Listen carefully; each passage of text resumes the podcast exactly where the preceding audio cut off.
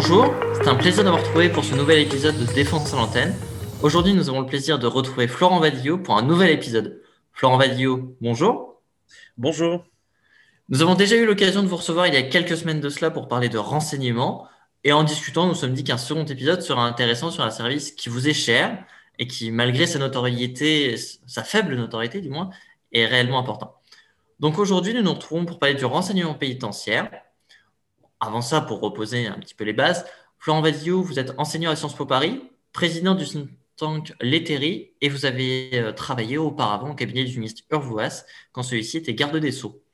C'est sous ce ministre que fut inauguré le Bureau central du renseignement pénitentiaire, dont vous, dont vous avez été l'un des instigateurs. Ainsi, vous nous semblez être le plus à même d'en parler.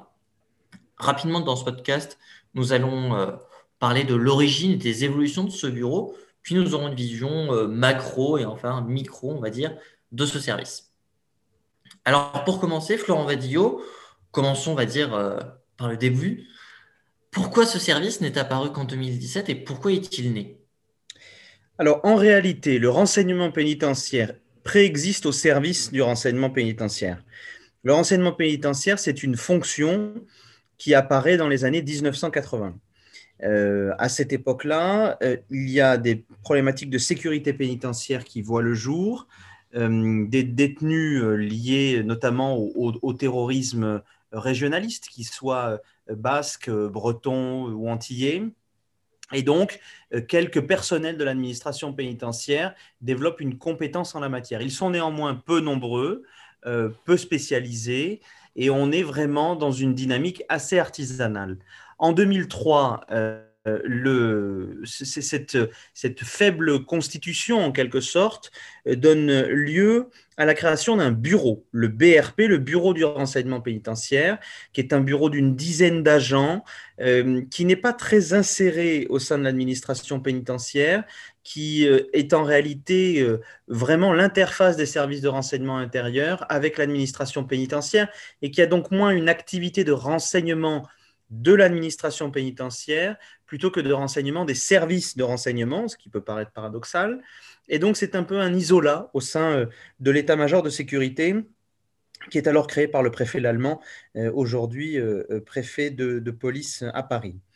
Donc, lorsque nous arrivons avec Jean-Jacques Urvoas au ministère de la Justice, D'abord, nous avions déjà dans le passé eu l'occasion de porter ce débat-là euh, sur la place publique, et notamment en 2013, où nous avions euh, demandé à ce qu'il y ait une revalorisation du renseignement pénitentiaire. À l'époque, le sujet était la montée en puissance du terrorisme islamiste, euh, les risques également de criminalité organisée. La garde des Sceaux de l'époque, Christiane Taubira, n'était pas une grande fanatique du renseignement pénitentiaire, ce qui fait que le sujet était resté un peu dans les limbes. Et lorsque Jean-Jacques Urvoas devient garde des Sceaux, il se trouve qu'à l'occasion de l'examen d'une loi qui sera la loi du 3 juin 2016, des amendements parlementaires de Sébastien Pietrasanta, député de la majorité d'alors, euh, mais également de Guillaume Larrivé, député de l'opposition. Euh, ces deux amendements rencontrent la volonté du ministre et donc le renseignement pénitentiaire devient à la fois un bureau central du renseignement pénitentiaire, c'est-à-dire une instance cette fois-ci avec une vraie reconnaissance une vraie insertion au sein du ministère de la Justice et surtout, il dispose d'un cadre législatif, de moyens qui vont lui permettre de mettre en œuvre des techniques de renseignement. Et c'est ça qui va changer la donne. Euh, s'y ajoutera d'ailleurs un plan de recrutement euh, et puis euh, une, vraie, une vraie transfiguration de ce qu'est le, renseignement pénitentiaire. Voilà pour la jeunesse de ce service qui a, que je l'ai dit, succédé à la mission, mais qui se structure véritablement à partir de, de 2016 et puis euh, avec une inauguration officielle en avril 2017. Alors justement, c'était euh, un peu une arrivée dans la galaxie du renseignement à proprement parler. Est-ce qu'il a été bien accueilli dans un monde qui était déjà, on va dire, assez vaste? Oui, on peut vraiment dire que les services de renseignement nous ont aidés à porter sur les fonds baptismaux le, renseignement pénitentiaire. je, pense tout particulièrement à la DGSE et à la DGSI, qui véritablement, euh, d'abord, ont eu une dynamique très positive d'entraide. Et là, on a vu vraiment ce qu'était la communauté du renseignement d'un point de vue technique, d'un point de vue humain, d'un point de vue administratif. Euh, mais parce qu'aussi le renseignement pénitentiaire, il permettait à la fois de combler une lacune. Nous étions en partie aveugle sur ce qui pouvait se passer à l'intérieur des établissements pénitentiaires, et puis de soulager les services de renseignement intérieur, en particulier sur le suivi d'une population qui représentait un risque majeur, euh, soit à l'intérieur des établissements, soit en milieu ouvert, soit euh, en anticipation euh, des sorties qui pouvaient survenir à l'issue des peines prononcées. Finalement, c'était de l'intérêt des autres services de renseignement que de voir ce nouveau venu, de l'aider à monter en puissance rapidement, parce que, in fine, ça allait permettre d'améliorer ce continuum dans la surveillance des populations euh, représentant euh, une menace pour les intérêts fondamentaux de la nation. Vous avez cité la DGSE. Alors peut-être une question qui va paraître très anecdotique, mais la DGSE tire son origine du BCRA. Est-ce que euh, on peut faire, euh, est-ce que ça a été euh, à l'origine aussi du nom de bureau central ou pas du tout? Je dois avouer qu'effectivement, je me suis amusé à structurer à l'époque où Jean-Jacques Roas m'avait donné la confiance d'être son conseiller spécial j'avais effectivement, en, forme de clin d'œil, voulu garder le terme de Bureau central du renseignement pénitentiaire pour ne pas être très loin du BCRA. Et donc, une des premières choses que nous avons faites, c'est de faire un, slogan, enfin, non pas, un slogan, mais une médaille à l'effigie du, BCRP. Et je peux vous assurer qu'un lecteur euh, euh, rapide voyait plus souvent BCRA que BCRP. En effet, c'est anecdotique, mais ça faisait partie du jeu de l'époque. Bon, alors malheureusement, cette anecdote aujourd'hui euh, n'est plus réellement valable puisque le service est devenu euh, Service national du renseignement pénitentiaire. Est-ce que ce changement de nom est vraiment cosmétique ou est-ce qu'il a eu un impact plus profond?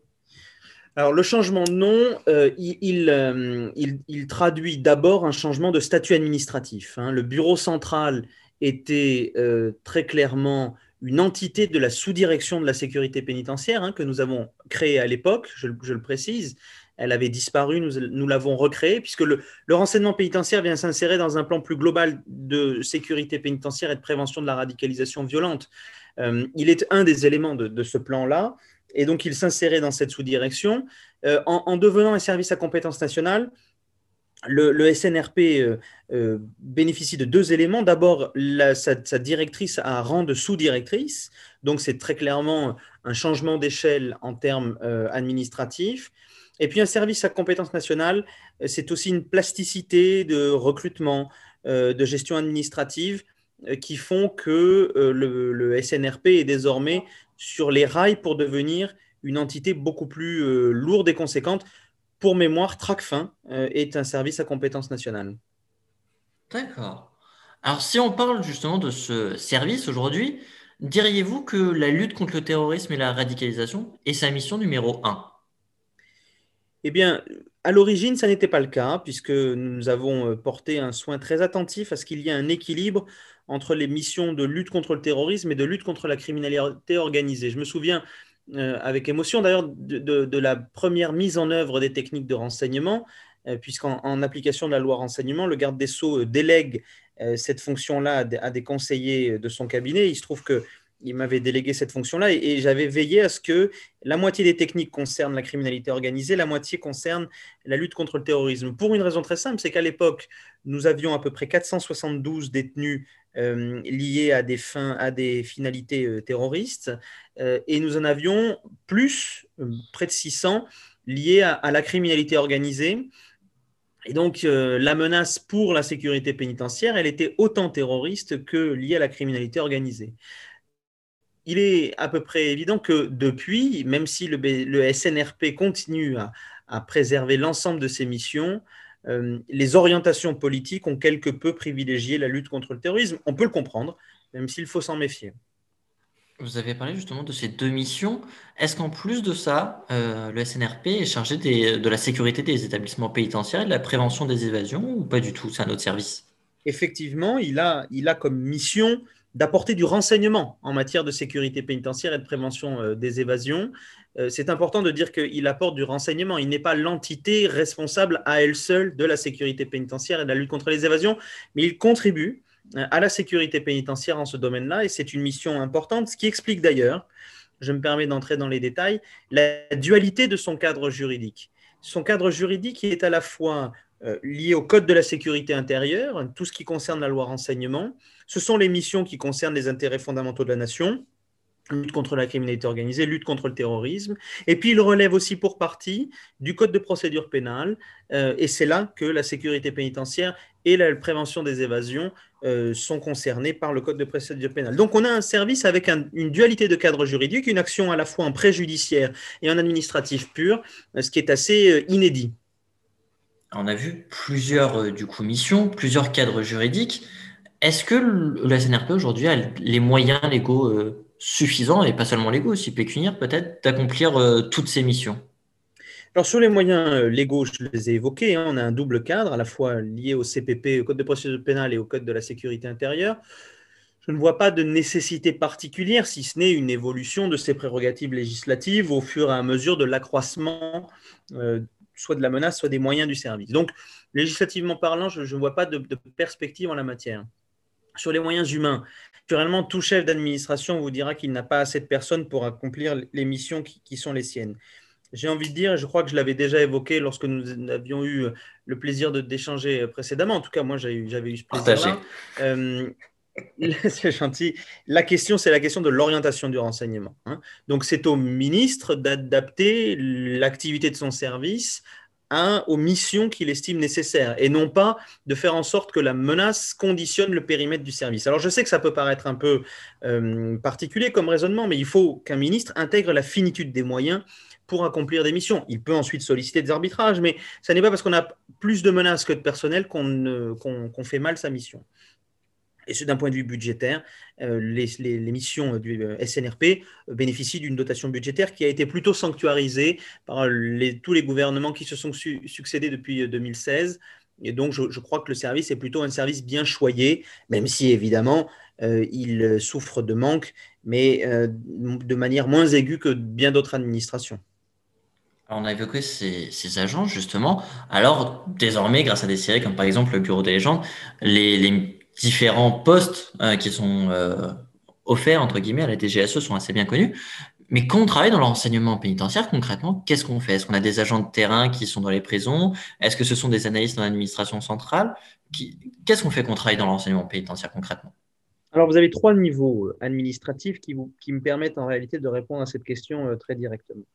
Vous avez les délégués locaux du renseignement pénitentiaire, les DLRP, qui sont situés au sein des établissements, euh, soit pour la plus petite quantité d'entre eux à mi-temps, soit à plusieurs effectifs sur la question. À Fleury-Mérogis, par exemple, qui est une des plus grandes prisons euh, françaises, vous avez évidemment plusieurs délégués euh, locaux au renseignement pénitentiaire. Ceux-là, ce sont les agents de terrain, ce sont ceux qui, très concrètement, recueillent le renseignement, échangent avec leurs collègues, euh, réalisent des alertes, font des suivis, mettent en œuvre certaines techniques de renseignement. Euh, ce sont ceux qui sont les capteurs principaux euh, du renseignement pénitentiaire sous toutes ses formes. Ensuite, vous avez un deuxième niveau qui sont les, les agents qui travaillent dans les CIRP, les cellules interrégionales de renseignement pénitentiaire. Il faut savoir que l'administration de l'administration pénitentiaire, elle est divisée en grandes directions interrégionales, qui sont un peu plus grandes que les régions euh, administratives françaises. Euh, au sein de ces directions interrégionales, vous avez des cellules, hein, les cellules interrégionales de renseignement pénitentiaire, les CIR, qui, elles, sont dédiées à l'analyse et au contrôle des activités de renseignement. Et puis enfin, à l'échelon national, vous avez le service national du renseignement pénitentiaire qui, lui, fait, euh, là encore, cette analyse, le suivi des techniques de, recueil du renseignement, l'instruction de ces dossiers, qui oriente le renseignement et qui mène aussi des liens avec l'ensemble euh, des euh, services partenaires. Peut-être par souci de clarification, on va dire. Quand on parle de prison, est-ce que justement ce service est implanté dans tous les établissements pénitentiaires ou peut-être juste dans les euh, maisons centrales ou les centres de détention? Alors, le service fait partie, est vraiment implanté dans l'ensemble des établissements pénitentiaires avec euh, évidemment une priorité donnée aux maisons d'arrêt, c'est-à-dire les établissements qui accueillent à la fois les personnes en détention provisoire et les condamnés à des peines de moins de 5 ans, parce que c'est là que véritablement vous avez euh, la, plus, importante euh, des, sources de renseignement et des sources de menaces, évidemment. Vous en avez bien sûr dans les maisons centrales et dans les centres de détention, même si on est sur d'autres régimes de sécurité, d'autres problématiques, et qu'il y a une moindre acuité à la nécessité du renseignement pénitentiaire. Ça ne veut pas dire qu'elle n'existe pas. Et je pense que véritablement, le cœur de l'activité du renseignement pénitentiaire, ce sont les maisons d'arrêt. Très bien. Euh, donc, on a vu qu'il y a plusieurs échelons, entre guillemets, dans les, euh, chez ces agents, justement. Est-ce que leur, euh, entre guillemets, quel est le cursus de ceux-ci pour y travailler, enfin, pour travailler dans le renseignement pénitentiaire plutôt. Est-ce que ce sont tous des agents de l'administration pénitentiaire en particulier, ou est-ce que ça peut être donc des fonctionnaires? Est-ce que ça va être des contractuels? Voilà, Quel va être un peu leur statut et leur cursus, entre guillemets? Alors, de l'échelon euh, local jusqu'à l'échelon interrégional, vous avez une immense majorité euh, d'agents des services pénitentiaires, euh, de tout grade d'ailleurs, qu'il s'agisse de catégorie C ou de catégorie B. Il y a assez peu de catégorie A qui restent quand même à des échelons de direction des établissements. Donc pour ce faire, en fait, vous avez euh, juste euh, une affectation dans le domaine du renseignement pénitentiaire qui, qui, euh, qui est conforme, si vous voulez, à une, à une ambition professionnelle, mais également à des tests de, sécurité, hein, puisque comme dans tout service, vous avez une habilitation au secret de la défense nationale avec différents, bien sûr, degrés d'habilitation, et donc tout cela fait l'objet d'une grande rigueur. à l'échelon centrale, c'est là qu'on réintroduit quand même de la diversité, puisque euh, aux agents des services pénitentiaires se joignent d'abord des représentants d'autres services, puisque à partir de 2016, nous avons obtenu de services partenaires qui nous euh, délèguent certains représentants. C'est le cas de la gendarmerie nationale, c'est le cas de la DGSI et c'est le cas de la DGSE. Et puis, euh, donc vous avez compris, ça n'est que trois agents, mais vous avez surtout beaucoup de contractuels. Et ces contractuels-là, ils ont des profils euh, sciences humaines, sciences de l'ingénieur. Ils viennent de Sciences Po ou, d'écoles d'ingénieurs. Et, ils permettent justement de diversifier les approches, les analyses, les compétences. Mais justement, à cette pluralité d'agents, comment ils font pour récupérer concrètement des, informations au quotidien, entre guillemets?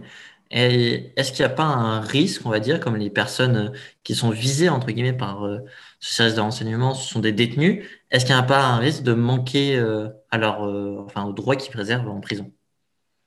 Alors, il y a évidemment toujours un, risque de manquer une information, mais j'ai envie de dire, ça n'est pas propre au milieu pénitentiaire. C'est propre à l'activité même du renseignement.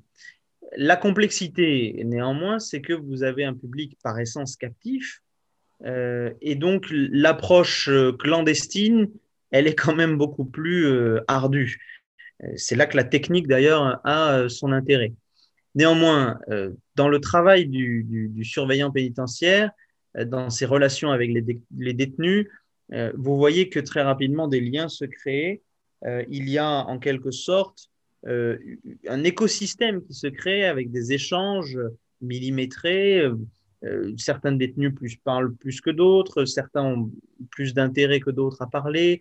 Donc, il y a vraiment tout un milieu vivant. Et c'est là la très grande richesse de ce métier parce que il appelle des qualités humaines qui sont très particulières. C'est-à-dire qu'un bon agent de renseignement dans un service de renseignement classique ne sera pas nécessairement un bon agent de renseignement en milieu carcéral. Il faut donc une vraie culture euh, pénitentiaire, et ça c'est très important de le dire.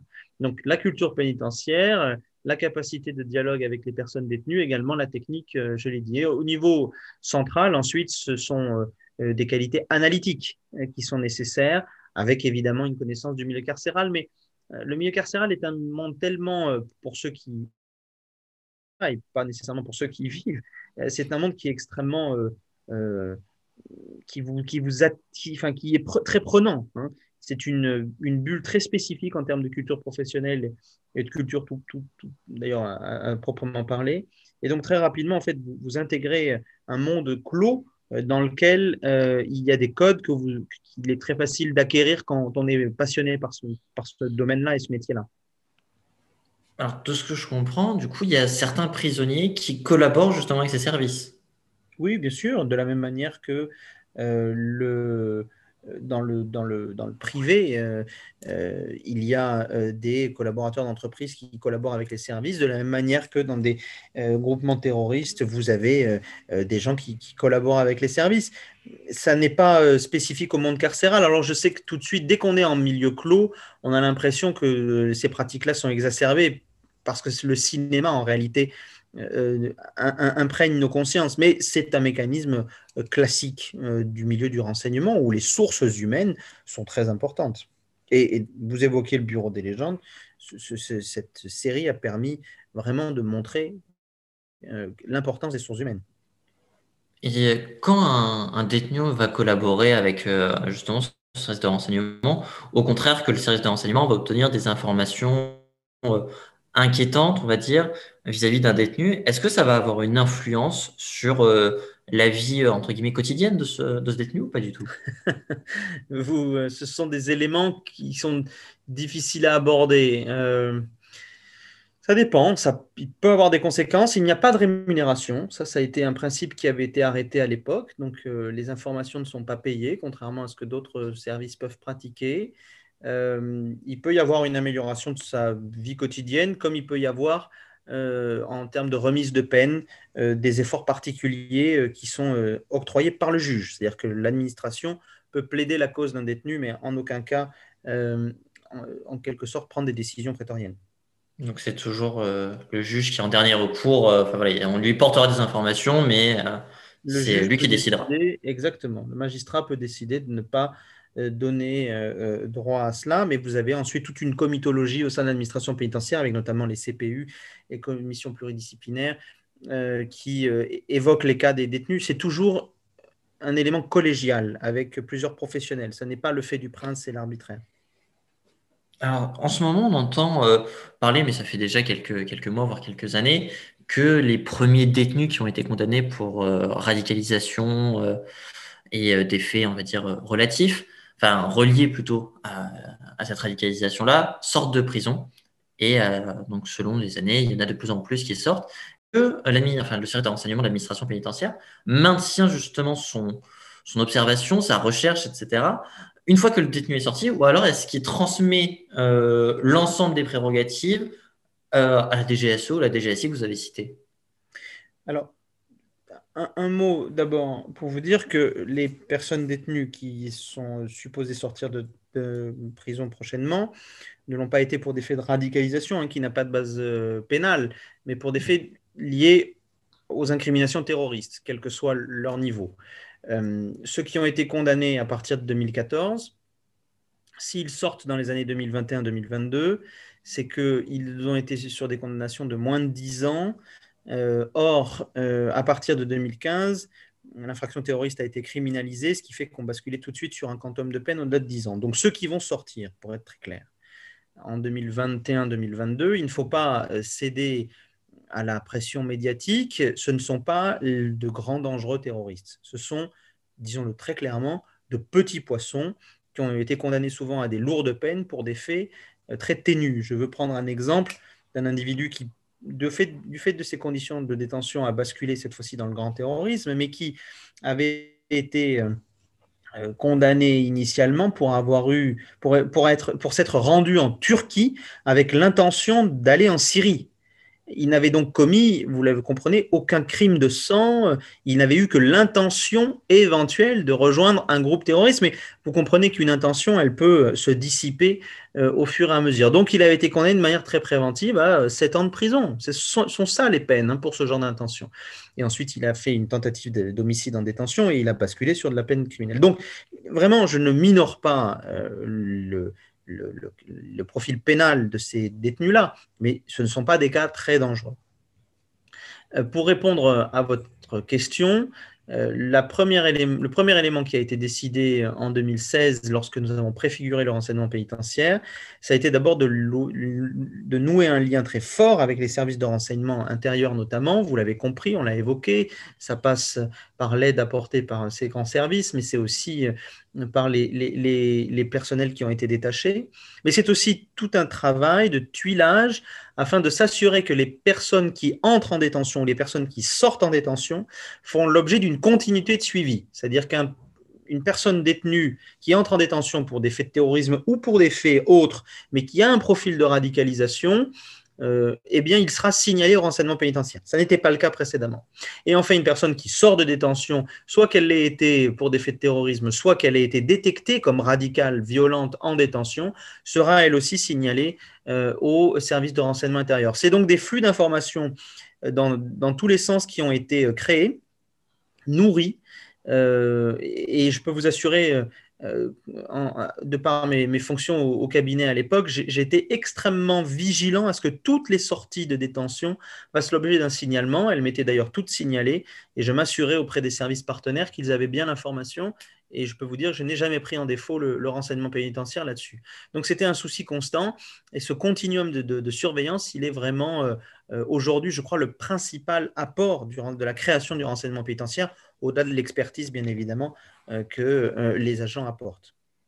je pense que c'est vraiment important que vous puissiez justement revenir sur ce, sur ce sujet-là, parce que, comme vous l'avez dit, la pression médiatique qui a été notamment très forte au moment de la question du retour des djihadistes français sur le territoire national, c'était quelque chose qui avait été pas forcément très bien abordé par les médias. Peut-être justement sur ce retour des djihadistes, Certains seraient donc, euh, s'ils étaient rapatriés, seraient traduits dans la justice, condamnés. Euh, est-ce que actuellement le service est préparé aussi bien dans ses moyens, mais aussi peut-être dans ses habitudes de travail? Vous l'avez dit, pour l'instant, il a plutôt traité avec des petits poissons. Est-ce qu'il est prêt aussi à travailler avec des individus d'un autre calibre? Alors, attention, la majeure partie des, détenus euh, sont euh, des petits poissons, effectivement, mais il y a, des gros poissons en détention. Hein, ça, il faut. Donc, le, renseignement pénitentiaire, il est effectivement habitué aux gros poissons. C'est pas la, je ne vais pas reprendre filer la métaphore, c'est pas la majorité du genre, mais enfin, il, en existe et, le renseignement sait les, les, suivre. Ce qui fait que il n'y a pas un véritable enjeu de, de, technicité pour le renseignement pénitentiaire. L'enjeu réel, c'est un enjeu de moyens mais ça, il est constant. C'est surtout un enjeu de place. Parce que euh, accueillir euh, des, rapatriements euh, avec un, contingent important de futurs détenus, ça suppose d'avoir des établissements en mesure de les accueillir dans des conditions de sécurité maximale. Or, comme vous avez une centralisation de la juridiction antiterroriste au sein de Paris, de la région parisienne, il faut donc que les détenus soient euh, présentables à un magistrat, si possible, dans la journée, voire dans la matinée. Ce qui fait que l'ensemble des détenus terroristes, en tout cas la grande majorité des détenus pour des faits de terrorisme, résident en Île-de-France, dans les établissements d'Île-de-France. Or, les établissements d'Île-de-France sont ceux qui subissent la plus grande surpopulation carcérale. Donc, ça n'est pas tant un, problème de moyens que d'espace, de place dans les établissements euh, pénitentiaires pour accueillir ces détenus-là. Et c'est là la difficulté, parce que quand vous mélangez ces détenus à une population carcérale classique, vous avez des effets de, contamination, même si le terme est impropre, euh, qui peuvent faire dégénérer certaines détentions. D'où le choix qui avait été fait à l'époque, euh, en 2016, de créer des, missions d'évaluation et des quartiers spécifiques pour certains profils. Alors, derrière votre, euh, ce que vous venez de dire, il y a peut-être une question qui sort un peu du cadre du renseignement pénitentiaire, mais je pense c'est intéressant à poser. Est-ce qu'il faut construire des prisons? Écoutez, en, septembre 2016, euh, quelques semaines avant le, euh, le plan de sécurité pénitentiaire, le garde des Sceaux avait publié un, Urvoas avait publié un, un rapport sur les établissements pénitentiaires et sur notamment l'immobilier pénitentiaire. Ce rapport, il était assez clair, il, préconisait la construction d'établissements pénitentiaires, non pas, comme le, dit, le disent certains représentants euh, plutôt de droite, pour euh, incarcérer plus, parce que nous avons la justice pénale la plus répressive d'Europe. Et pour autant, ça ne se traduit pas véritablement dans les faits de récidive ou de réitération. Bon. Donc la prison n'est pas une solution. Pourquoi est-ce qu'il faut construire des établissements? D'abord pour respecter une règle qui est bafouée depuis 1875, qui est le principe d'encellulement individuel. Hein, aujourd'hui, vous avez des personnes détenues qui sont jusqu'à 5 en cellule, euh, ce qui euh, n'est pas conforme aux standards européens, même pas conforme aux standards que la France s'est confié depuis 1875, euh, je le disais. Donc c'est le premier, premier élément majeur. Il faut offrir aux personnes détenues des conditions dignes.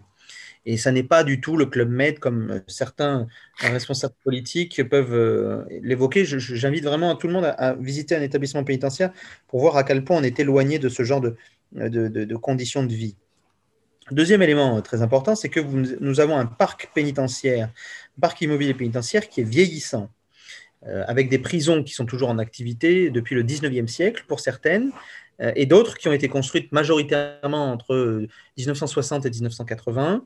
Euh, il y a un léger infléchissement de la construction d'établissements à partir des années 80. Euh, et ces établissements pénitentiaires sont aujourd'hui extrêmement vétustes. Je prends l'exemple de Fleury-Mérogis. c'est une prison donc, qui est en, étoile avec cinq branches. Eh bien, les branches font l'objet d'une branche par branche de rénovation constante parce que c'est un établissement qui a beaucoup vieilli. Donc, il faut construire des établissements aussi pour euh, travailler aux conditions d'incarcération. Et ces conditions d'incarcération, elles ont une conséquence sur les conditions d'exercice du métier de surveillant pénitentiaire. Parce que si on, évoque les conditions euh, indignes de détention, n'oublions jamais que dans ces conditions indignes de détention, il y a des fonctionnaires qui travaillent et qui subissent la même indignité des conditions de, vie. Donc, il faut penser à la fois aux détenus, à la fois aux surveillants de l'administration pénitentiaire, au personnel d'insertion et probation, et donc effectivement avoir un programme de construction. Mais justement, enfin, vous avez évoqué le fait de, il y a une image entre guillemets de la prison qui est véhiculée parfois, qui est le club Med. Mais pour se rendre compte de ce que c'est que le milieu pénitentiaire, et peut-être pour des gens pour se dire, moi, je veux travailler dans le renseignement pénitentiaire. Quel conseil vous donneriez pour euh, prendre conscience de ce monde-là? Écoutez, je pense que euh, on évoque souvent la question du choc carcéral que les magistrats euh, recherchent pour certaines personnes euh, condamnées et donc ils les envoient en détention parce qu'effectivement ça crée un choc. Pour travailler dans le milieu pénitentiaire et pour y travailler de manière durable, je pense qu'il faut le connaître. Et donc tous ceux de euh, vos camarades qui souhaiteraient travailler en, détention, je les incite à, réaliser des stages en détention il, faut, euh, il y a plusieurs capacités de stage. Il faut, elles ne sont pas non plus euh, extrêmement pléthoriques, mais enfin, elles sont, elles sont possibles. Il faut donc découvrir ce milieu, subir ce choc carcéral et voir si euh, on accepte d'y rester ou pas, parce que vous avez quand même beaucoup de, de, rotation de personnel parmi les surveillants pénitentiaires, et donc c'est important de savoir où l'on met les pieds et non pas y aller forcément soit par dépit, soit par, par méconnaissance. Donc il faut il faut faire tout pour euh, faire ce genre de stage ou alors, ça j'incite l'ensemble de vos camarades également, à travailler dans les associations qui sont en lien avec les personnes détenues, euh, qu'il s'agisse du Genepi ou de l'OIP par exemple, je ne peux ne citer qu'elles, et qui se rendent en détention euh, pour travailler auprès des personnes détenues, pour les accompagner dans des projets professionnels ou des projets éducatifs. Et je pense que c'est d'abord une, bonne manière à travers ce monde associatif pour découvrir ce qu'est la détention. C'est d'ailleurs une voie privilégiée de recrutement euh, pour les directeurs d'établissements pénitentiaires euh, qui, quand on les interroge, beaucoup sont passés par ces associations. C'est vraiment un monde à découvrir et qui fait partie intégrante de, la société. Exactement. C'est une société.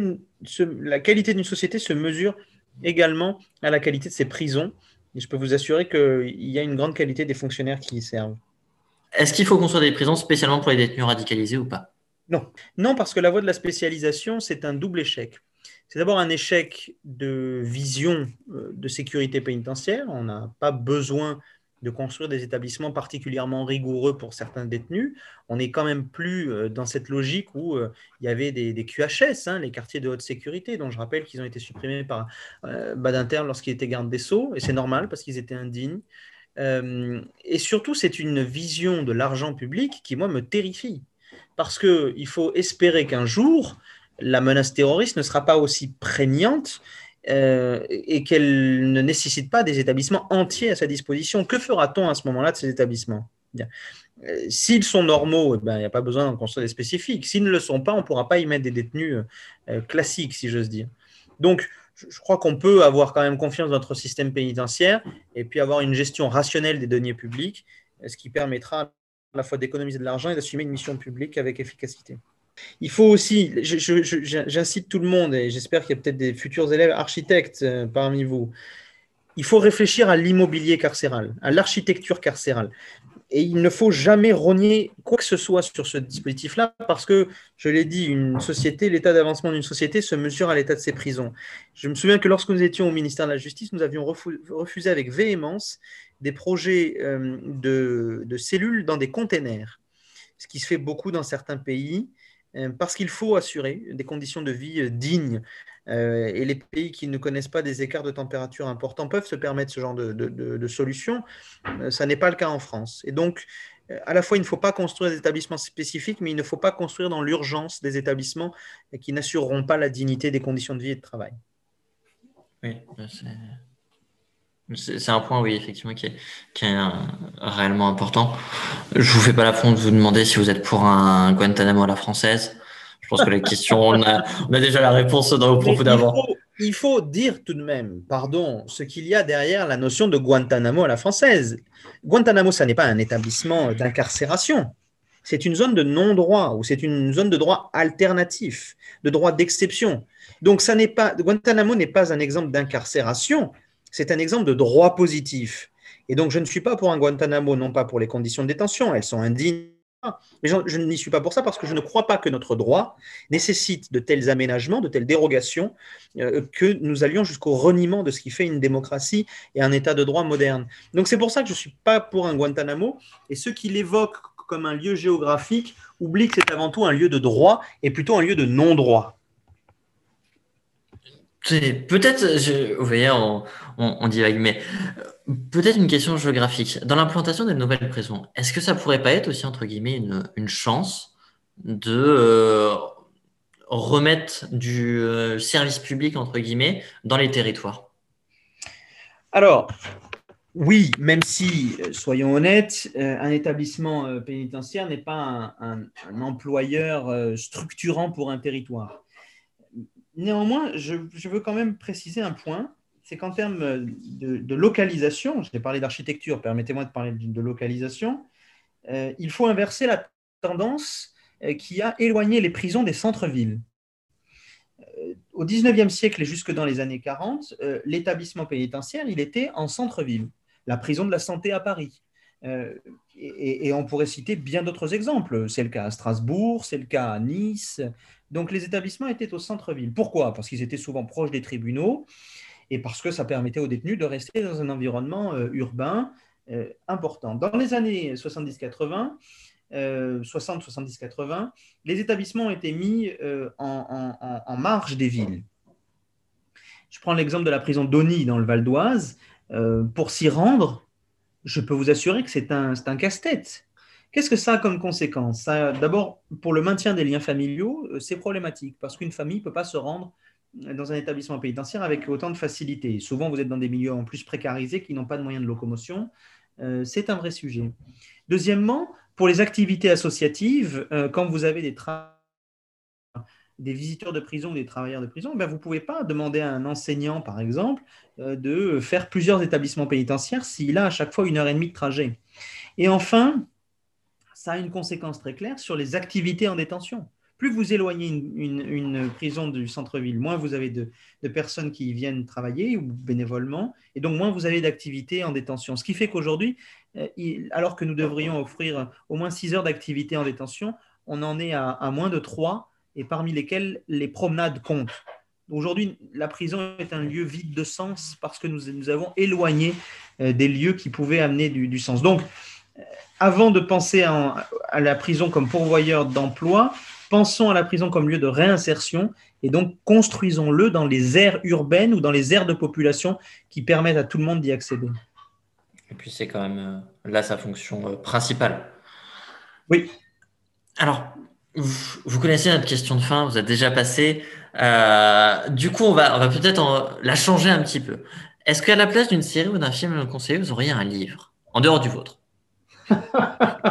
Écoutez, euh, je ne conseille pas le mien, même si je conseille à tout le monde de l'acheter, bien sûr. Mais euh, sur, sur, le milieu carcéral, il y a, peu de, livres qui, pour moi, euh, se, se, détachent au point qu'on, le, que je puisse le, conseiller. Moi, ce que je, ce que je conseille en revanche, c'est, de, c'est de se renseigner, c'est de lire notamment tout ce qui peut être publié lié au monde pénitentiaire. Donc c'est dans les revues de droit pénal, où vous avez souvent des contributions, c'est dans les revues de criminologie, lorsqu'elles sont bien tenues, et c'est aussi tout ce qui est produit par les organismes internationaux et notamment les règles européennes de détention tout le travail qui est fait autour de, ces lieux-là qui, qui, mérite euh, une attention particulière, mais je n'ai pas de livre à conseiller euh, en tant que tel. Très bien. Eh bien, en tout cas, c'est toujours des conseils de lecture utiles dans ce temps de, confinement, enfin pas de confinement, de couvre-feu, on va dire assez euh, tôt. En tout cas, Florent Vadillo, merci d'avoir accepté notre invitation. Ça a été un plaisir de vous retrouver pour un second épisode, et puis peut-être pas le dernier. On rappelle qu'on peut suivre votre actualité euh, personnelle, entre guillemets, sur euh, les réseaux sociaux, mais aussi celle de l'Ethery. Euh, d'ailleurs, peut-être qu'il y a eu une note de l'Ethery sur ce sujet-là.